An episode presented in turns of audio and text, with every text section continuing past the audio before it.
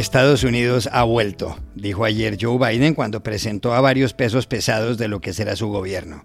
Y agregó, este país está listo para liderar el mundo, no para retirarse de él, y para sentarse nuevamente a la cabecera de la mesa. It's a team that reflects the fact that America is back, ready to lead the world, not retreat from it. Once again, sit at the head of the table. ¿Cómo será la política exterior del gobierno de Biden y cómo la de seguridad nacional? Para saberlo, hablamos con el experimentado periodista estadounidense de ProPublica, Sebastián Rotella, que ha sido corresponsal en el exterior y ha cubierto por años temas de seguridad. México está a un paso de erigirse en el tercer país que legaliza el cannabis con fines recreativos. Se sumaría a Uruguay y a Canadá. Para conocer la historia de esta iniciativa que avanza en el Congreso, contactamos a Lisa Sánchez, directora de la ONG que impulsó las demandas ante la Suprema Corte que son el origen de todo. Bloomberg acaba de publicar una lista de 53 países que incluye aquellos donde se ha estado mejor durante la pandemia y aquellos donde se ha estado peor. Nueva Zelanda, Japón, Taiwán y Corea del Sur figuran de primeros, y Bélgica, Perú, Argentina y México de últimos. Aquí los detalles. Hola, bienvenidos a El Washington Post. Soy Juan Carlos Iragorri, desde Madrid. Soy Dori Toribio, desde Washington, D.C. Soy Jorge Espinosa, desde Bogotá. Es miércoles 25 de noviembre y esto es todo lo que usted debería saber hoy.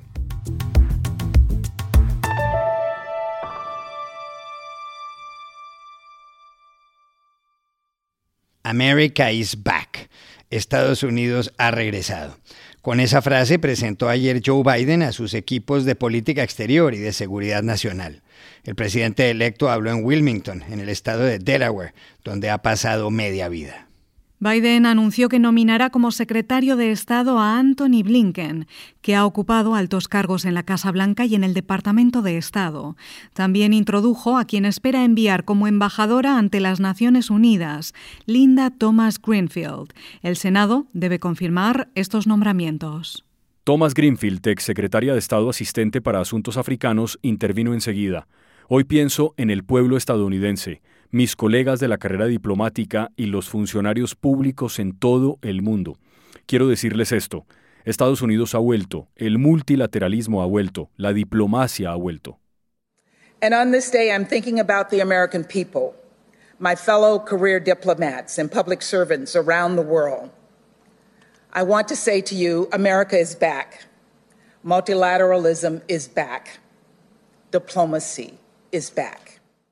Biden señaló que nominará a Jake Sullivan como asesor de seguridad nacional, a Avril Haines como directora nacional de inteligencia y se refirió con orgullo a Alejandro Mayorkas, a quien ha escogido para el Departamento de Seguridad Interior, DHS por sus siglas en inglés, y que sería el primer hispano en ese puesto.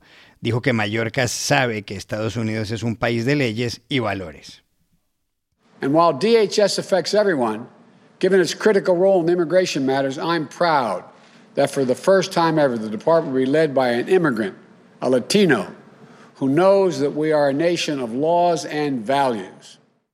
La pregunta, con base en estos nombramientos, es cómo va a ser la política exterior de Joe Biden. Se lo preguntamos aquí en Washington al reportero estadounidense de ProPublica, Sebastián Rotela, que ha sido corresponsal en Europa y América Latina.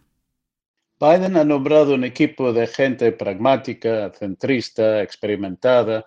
Eh, una de las primeras cosas que va a tener que hacer Blinken va a ser precisamente restaurar eh, los ánimos y, y, la relevancia del Departamento de Estado, que ha sido muy debilitado y desmoralizado bajo la administración Trump.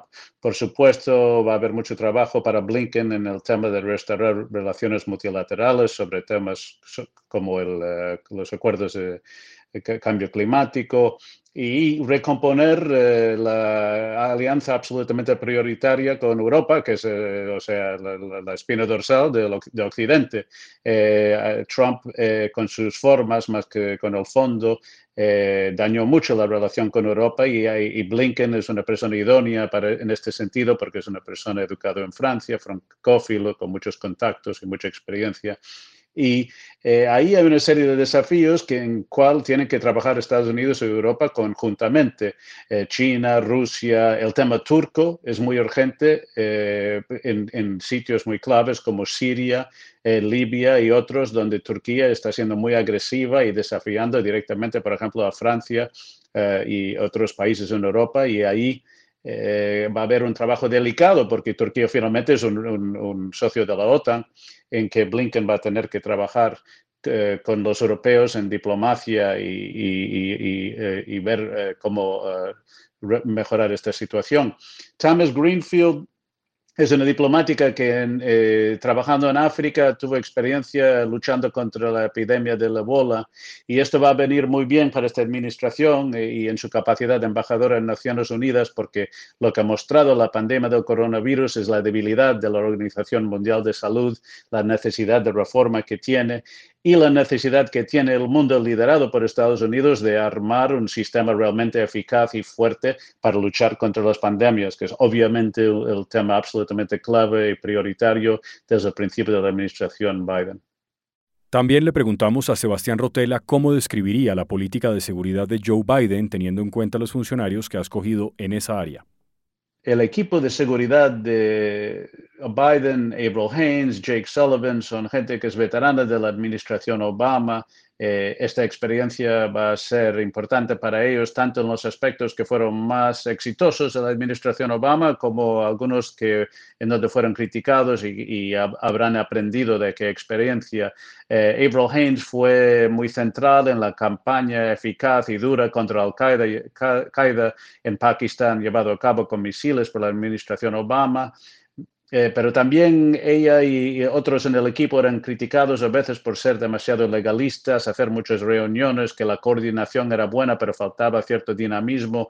Y creo que han mentalizado eso y en su trabajo contra grandes amenazas, eh, en el tema sirio, el tema China, el tema ruso, creo que va a haber una presión para ser algo más pragmáticos y duros y, reactivos. Jake Sullivan es un veterano de las negociaciones con Irán, en que le toca recomponer aquel acuerdo que fue un gran logro de la administración Obama. Creo que él también va a ser consciente de que aquel acuerdo fue un gran logro, pero quizás no hubo suficientes concesiones de Irán, en cambio, y esto va a ser eh, una influencia en su mentalidad trabajando con la comunidad internacional para recomponer algún acuerdo con Irán. Alejandro Mayorkas ha sido en los dos eh, lados, digamos, en la política de migración y seguridad nacional, como fiscal de un lado, pero dirigiendo el servicio de migración como otro, o sea, conoce el lado que es más servicio a los migrantes y los refugiados y le va a tocar balancear un desmantelamiento de algunas de las medidas y políticas más duras y hasta crueles de Trump con la presión para mantener una seguridad real en la frontera y trabajar mucho en el tema Centroamérica, donde Biden ha sido muy activo en el pasado y que es finalmente la clave de la, de la inmigración ilegal a Estados Unidos en este momento.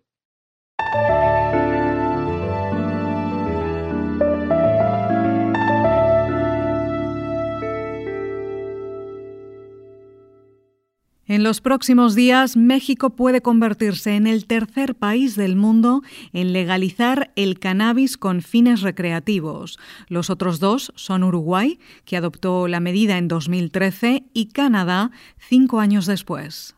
En Estados Unidos, 15 estados y el Distrito de Columbia, es decir, Washington, D.C., donde está Dory, también han amparado legalmente el uso lúdico del cannabis. En México, el Senado ya aprobó el proyecto de la llamada Ley General para la Regulación del Cannabis, pero falta el visto bueno de la Cámara de Diputados y la firma del presidente Andrés Manuel López Obrador. El Parlamento está tramitando el proyecto por orden de la Suprema Corte de Justicia, luego de cinco sentencias originadas en recursos de amparo o acciones de tutela para proteger el uso recreativo de la marihuana. El plazo para que la nueva ley se haya expedido es el 15 de diciembre. Y para conocer de la historia de esta iniciativa llamamos a Lisa Sánchez, directora de la ONG México Unido contra la Delincuencia, que ha impulsado los recursos de amparo. La discusión sobre la regulación del mercado de cannabis en México para uso personal o lúdico, como se le conoce, no es una discusión nueva. De hecho, es una discusión que se inicia a partir de un esfuerzo de litigio estratégico en 2012, que finalmente logra un primer fallo de inconstitucionalidad de la prohibición de la marihuana en 2015 y que logra juntar cinco fallos consecutivos en el mismo sentido para el año de 2019, resultando en una jurisprudencia emitida desde la Suprema Corte de Justicia de la Nación que obliga formalmente al Congreso de la Unión a legislar para lograr que las personas que quieran consumir cannabis de manera recreativa, las personas adultas, puedan tener una vía de eh, aprovisionamiento legal. Eh, la Suprema Corte de Justicia dio una fecha límite que el Congreso no cumplió en una primera ocasión y posteriormente eh, se desató la pandemia dando como resultado que estemos hoy en día en la tercera prórroga que otorga el máximo tribunal a nuestro Congreso de la Unión para que legislen en esta materia. Em, la lucha durante todos estos años ha sido constante, se han organizado muchísimos foros, la actividad legislativa se ha incrementado en más de 1.200% en materia de regulación de marihuana y la opinión pública también ha cambiado significativamente.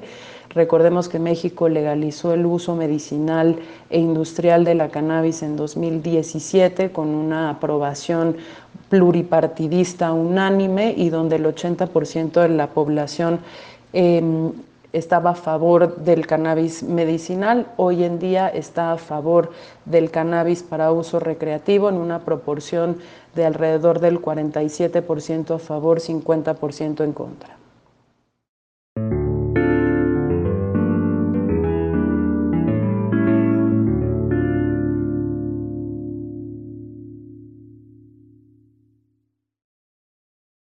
A propósito del coronavirus, la agencia Bloomberg acaba de publicar una lista de varias naciones en la que califica dónde se ha estado mejor y dónde no. Se titula Ranking de Resiliencia del COVID e incluye a 53 países. Con el fin de establecer el orden, Bloomberg empleó varios parámetros. Uno de ellos ha sido el incremento de los contagios, otro, la tasa de mortalidad, otro más, los pactos firmados por los gobiernos para poner las vacunas y otro, la libertad de movilidad de las personas. En los primeros 10 lugares se encuentran Nueva Zelanda, Japón, Taiwán, Corea del Sur y Finlandia, y después Noruega, Australia, China, Dinamarca y Vietnam. En los últimos 10, Nigeria, Rumania, Polonia, Francia y las Filipinas, Irán, Colombia, la República Checa y más abajo Bélgica, el Perú, la Argentina y México. Estados Unidos, que con 12,5 millones de casos y 259 mil muertos es el país con cifras más dramáticas, está en el puesto 18. Al momento de grabar este podcast, en el mundo había 59 millones de infectados y más de 1,4 millones de fallecidos.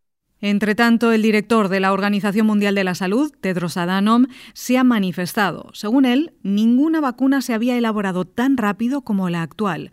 La comunidad científica ha impuesto un nuevo estándar en el desarrollo de las vacunas y ahora la comunidad internacional debe fijar un nuevo estándar para que sean accesibles, dijo.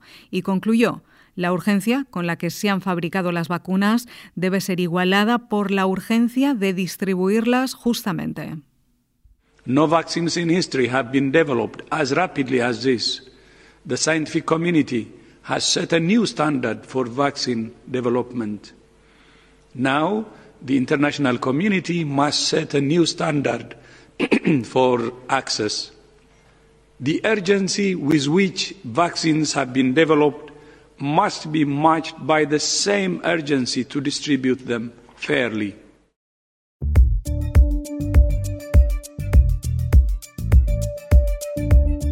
Y estas son otras cosas que usted también debería saber hoy.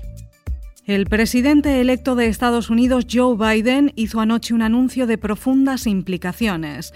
En una entrevista con Lester Holt de NBC News dijo, he hecho un compromiso y es que en los primeros 100 días de gobierno enviaré al Senado un proyecto de ley con un camino hacia la ciudadanía para más de 11 millones de indocumentados. Para sacar adelante esa iniciativa, Biden, que se posesiona el 20 de enero, necesita las mayorías en el Senado, en la Cámara de Representantes las tiene su partido. Francia anunció ayer un levantamiento gradual de ciertas restricciones impuestas por el incremento del coronavirus. El presidente Emmanuel Macron dijo que a partir del fin de semana se permitirá la apertura de tiendas y cines y que las familias podrán salir acompañadas en Navidad. Desde que comenzó la pandemia, el país ha reportado casi 2,2 millones de casos y más de 49 mil muertes. Cuarentenar, desconfinar o coronavirus son palabras que acaba de aceptar la Real Academia Española como consecuencia de la pandemia. Forman parte de una lista de 2.557 donde aparecen también, según dijo ayer la académica Paz Bataner, el término fascistoide para significar algo que tiende a lo autoritario, el vocablo hilo para representar los varios mensajes sobre el mismo tema en Internet y sobre todo en la red social Twitter, o la palabra finde para describir claro el fin de semana. En España han cerrado 65.000 bares y restaurantes de los 280.000 que había cuando empezó la pandemia. Las localidades poco pobladas han sufrido especialmente. El diario madrileño El Mundo, que acaba de publicar un reportaje sobre una aldea castellano-leonesa de 40 habitantes, llamada Retortillo de Soria, cita a Pedro Ortega, un agricultor de 61 años que dice, en un pueblo pequeño como el nuestro, el bar es mil veces más necesario que la iglesia. Y aquí termina el episodio de hoy del Washington Post, El Guapo. En la producción estuvo John F. Burnett. Por favor, cuídense mucho. Y pueden suscribirse a nuestro podcast en nuestro sitio web, elwashingtonpost.com, seguirnos en nuestra cuenta de Twitter, arroba el post, y también nos encontrarán en Facebook, buscando el Post Podcast. Chao, hasta mañana.